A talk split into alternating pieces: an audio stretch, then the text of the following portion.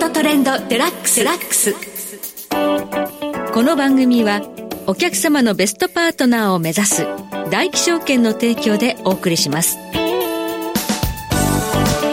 皆さんご機嫌いかがでしょうか？大橋ろ子です。株式、為替をはじめコモディティなどデリバティブ取引の最前線の情報をピックアップしてお届けします。え今日はマーケットエッジ代表の小菅勤さんをスタジオにお迎えしています。小菅さん、こんにちは。はい、こんにちは。えっ、と、今日からね、30分番組が繰り上がってのスタートとなりますが、はい、どうぞよろしくお願いいたします。はい、ますさて、ここで一つ訂正がございます。先週の番組内で、今月からの日経平均採用銘柄を、レーザーテック、ニトルホールディングスに加えてディスコとお伝えしましたが正しくはメルカリの誤りでした。お詫びして訂正をいたします。さて小菅さんには今日は原油についてお話を伺っていくんですが原油マーケット全体がちょっと難聴な地合いに引きずられてなんでしょうか？ちょっと足元ね強かったのに崩れてきましたね。そうですね。一旦95ドル超えたんですけど、はい、足元90ドル割り込んでますよね。そうですね。なんかあの一部には100ドル超えるんだみたいな予想も出てきていたんですが、はい、ダメですかこれ？いやそんなことはないと思いますね。というのは？そうですね。やっぱり需給の逼迫という基本構造はあまり変わってないですよね。はい需給はタイトであるということで、じゃあ足元弱いのはちょっとこう、マーケット全体、マクロが今弱いからと、ね、そうですね。アメリカの金利上昇からドル高と株安。はい。この影響が大きかったですよね。なるほど。ではその足元のこの、まあ、弱いということとは別に、まあ、原油はコモディティですからその需給状況が今どうなっているのかここを押さえておくのが重要だということなんですね。はい、はい、じゃあ今日はそのあたりじっくりと解説いただきたいと思います。小菅さん今日もどうぞよろしくお願いいたします、はい、お願いします。その前に今日の主な指標の方お伝えしておきましょう今日大引けの日経平均株価です。え今日は大きく下げました521円94銭安、31,237円94銭で取引終了しています。そして現在取引されていますクリック株365の日経225前の日と比べて413円安い31,266円で動いています。えゴールドも下がっています。えゴールドの ETF、えマイナス111円安、25,394円で推移しています。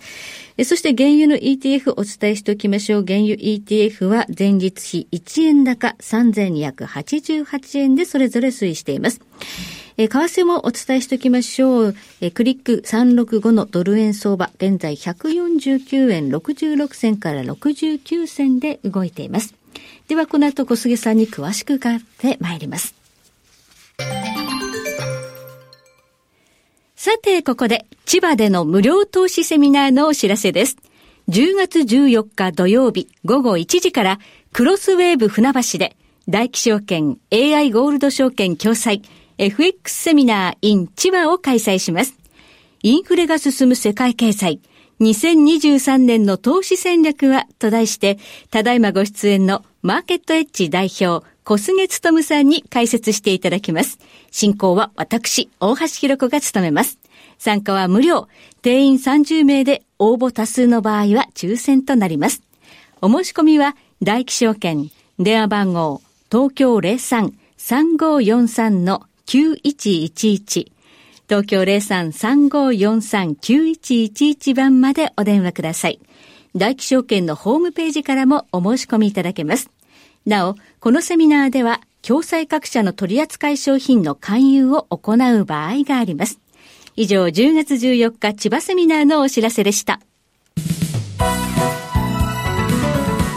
マーケットトレンドデラックス。さて今日はマーケットエッジ代表小菅勤さんにスタジオにお越しいただいています。さて小菅さん、原油足元ではちょっと大きく下落してきてはいるんですが、えー、この理由としましては、まずね、ちょっとアメリカの金利上昇が止まらないということと、ドル高というのがあるということなんですが、じゃあ基本的な需給、このあたりはどうなっているのか？そうですね。もう一つ、イベントリスクがあるんですね、実は。イベントリスク、えはい。で、10月4日、OPEC プラスの合同閣僚監視委員会。はい。まあ、いわゆる JMMC という。はい。これが開催されるんですね。明日ですね。そうですね。はい。だ多分足元の元素の調整、このイベントリスクも影響しているのかなとは思ってます。はい。でもこれまではこのね、OPEC プラスのイベントというのは原油が上がる方に作用してきましたよね。はい。はい。これなんで今は逆に下がる方に意識されてるんですか？そうですね。今回の会合ってポイント2つあるんですよね。はい。で、一つが OPEC プラスの生産水準、見直すかどうか。はい。で、これは多分見直しはないんですよね。はい。協調減産をずっと続けてるけど、これは多分続けるだろう。もう一つの論点が、はい、今って実はサウジとロシアが実質的な供給削減を行ってるんですね。そうですね。減産を強化してるんですね、ねこの2カ国が。で、このタイミングで多分11月以降の政策、発表がある可能性があるんです。ああ。毎月とりあえず見直すんでしたっけ、この2カ国は。年末までは供給削減やっていくというのを決めてるんですけど、はい、どれぐらいの規模にするのは毎月変えていくと言ってるんですよ。はい、で今のやっぱり原油相場の水準だと、場合によってはこれ供給削減の規模を縮小する可能性があるんですよ。そうですね。あの、この生産を減らしてるということは、身入りも減ってるってことですからね。はい、やっぱり増やしたいんですよね、本音は。そうですね。まあ、あとあんまりやっぱり原油高が進んじゃうと、今度、石油の需要環境壊壊れちゃいますので、なるほどその辺の警戒感もあって、だんだんとやっぱり出口戦略を考えていく時期なのかなと思ってます。はい。今現在は、この10月はサウジアラビア、ロシア、どのぐらい自主減産してるんでしたそうですね。サウジが今日量100万バレルの減産。はい。で、ロシアが30万バレルの輸出削減を行ってるんですね。はい。で、これが11月以降、若干規模縮小してもおかしくないのかなとは思ってます。あそういう警戒が出てきて、もしそうなるんだとしたら、一旦はちょっと利食いをしとこうかなと。そ、ね、んな動きでしょうか？まあ、供給削減の規模、このままやっぱり維持したら、うん、まあ、時期逼迫の信頼感、素直に維持できますし、はい、この供給削減の削減の規模を縮小すると、ちょっとやっぱり利食いが入る可能性ありますよね。はい。利食いで済みますかね？そうですね。基本的にやっぱりこれ、サウジとかロシアが出口戦略やるっていうの、悪い話じゃないんですよね。はい。それだけちゃんと時給のリバランスと値段が上がる、うん、うまくいってるという証拠なんで、まあ、一時的なショックでとどまるのかなと思っております。つまり出口戦略に出るということは、えー、上手にややれてるということですね。そうですね。むしろここで追加の供給削減やる方が怖いんです。はいはい。今やっぱりサウジの想定通りにうまくいってるという、はい、そういう状況かと思ってます。そうすると、まあ、一旦もしこういった、まあ、イベントリスクで下がったところは、まあ、買い場になる可能性もあると、はい、いうことでしょうか。はい。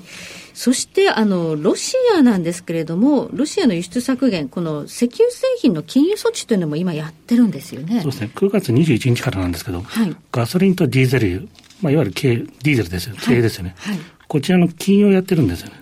禁輸っていうことはもともと輸出してるんですね。なんか結構、制裁されてるはずなんですけど。本当は経済制裁でロシアの石油製品って出てないはずなんですけど、はい、実はやっぱりすごい出てるんですね。でその影響でロシア国内の需給がすごい引き締まっちゃってるんですね。ああ、国内に向かわずに輸出しちゃってた、はい、で。しかもロシアって今戦争やってますよね。はい。そちら側にどんどん燃料油供給やってますんで、はい、国内の供給がだいぶタイトになってるんですよ。値段上がってくると、今特にやっぱりロシアって農業大国なんで、はい、農業機械用の油が必要なんですね。それがあんまり上がっちゃったり、供給足りなくなると、収穫ができなくなってしまう。はい、でしかもこれから冬に向かいますよね、うん、そうすると冬のそういう燃料の在庫手当やっていく必要ありますんで、はい、今あんまり供給不足とか値段上がると困る、はい、ということで、ロシアは国際収入も出さないということを言っております。ロシア国内のインフレをもたらすようなことをやっていたということで、外には出さないぞと、これも今ね、あの足元の原油高というところの材料になっていたということですね。はい。でもこの石油製品、そうすると、今、世界的にあのものが足りないんでしょうか？そうですね、もともと特にこれ、中間流分という、まあ、いわゆるディーゼル油とか暖房油なんですけど、はい。はい、これが製油所が作る量が多分需要に満たないという、ずっともう供給不足、供給不足って言われてるんですよ。はい、でそのタイミングで今度、ロシアが輸出止めちゃいますんで、はい、そうすると他の国だと今度、石油製品がうまく手に入らないという、うん、こういったリスクが今後高まってくるのかなと思ってます。はい。じゃこの石油製品ってその世界的に在庫は潤沢にはないんですか？そうですね。特にまあアメリカの在庫なんか注目で高いんですけど、はい、これガソリンと石油製製品、うん、2つの種類なんですけど、はい、両方とも過去5年のレンジの大体加減ぐらい。あそうですか。もともとやっぱりないんですよね、はい、でこの状況で今度ロシアの生成能力が国際市場から隔離されてしまうと、はい。まあ、他の国も今度ガソリンとかディーゼル、どうやって調達していこうかって、なかなか難しい問題なのかなと思ってます。なるほど。このガソリンとかディーゼル、暖房油っていうのは原油を生成、製油所で生成してまあ作るものですけど、これも今足りないと。はい、そしてその原油そのものですね。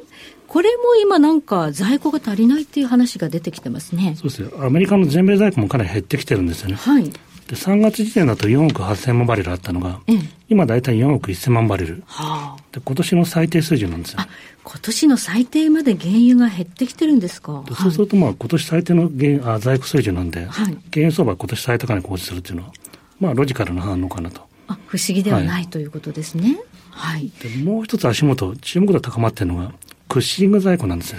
クッシングっていうのは、その、まあ、原油のハブになってる場所ですね。そうですね。これ、WTI 原油の先物の受け渡し場所なんですね。受け渡しの、はい。ここが足りないところで受け渡しができなくなってくる。ははは実はここの在庫がすごい減ってるんですよ。すごいというのはこれ、6月時点だと4300万バレルあったんですけど、うん、今、2100万バレル。え、半分以下ですか？そうですね。大体半分ぐらいまで減ってるんですよ。そんなに使ってるんですね。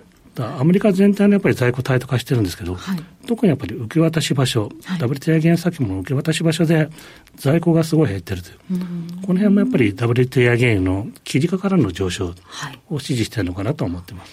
あの去年まではアメリカのガソリン高だとね、政権支持率下がるっていうんで、バイデン政権はその戦略備蓄 SPR の放出っていうのをやってましたけど、この SPR っていうのはどうなってるんですか？本当はこれ買おうと思っていたんですね。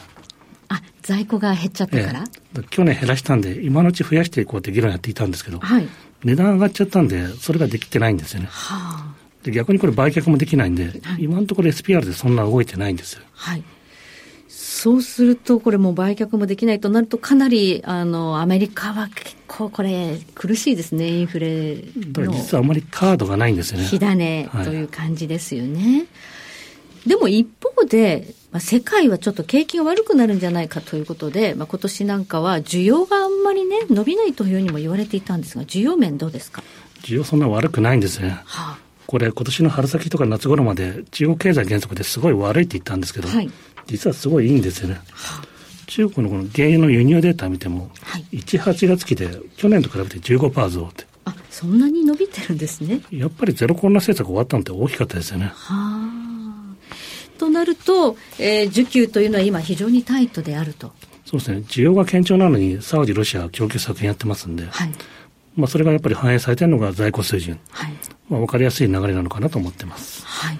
そうすると、ここからの原油、まあ、あの、一旦は下がったとしても、これ、押し目になってまた買われるという可能性があるんですか？そうですね。まあ、10月ってアメリカで聖書がメンテナンスの時期入りますんで、はい、若干需給緩む可能性ありますけど、はい、年末にかけての需給の引き締まり、はい、こういった見通しは変わらないのかなと思ってます。はい。まあ、今ね、あの、鞘関係もちょっとね、買いの関係になってますもんね。そうですね。やっぱり逆剤ですよね。逆剤に売りなしということですね。はい、はい、ありがとうございます。え今日はマーケットエッジ代表、小菅勉さんをスタジオにお迎えいたしまして、お話を伺いました。小菅さん、今日はお話どうもありがとうございました。はい、ありがとうございました。そして来週です来週のこの時間はトレジャリーパートナーズ代表戸田雄大さんをお迎えいたしまして為替市場についてお話伺ってまいりますここまでのお相手は大橋ろ子でしたそれでは全国の皆さんごきげんよう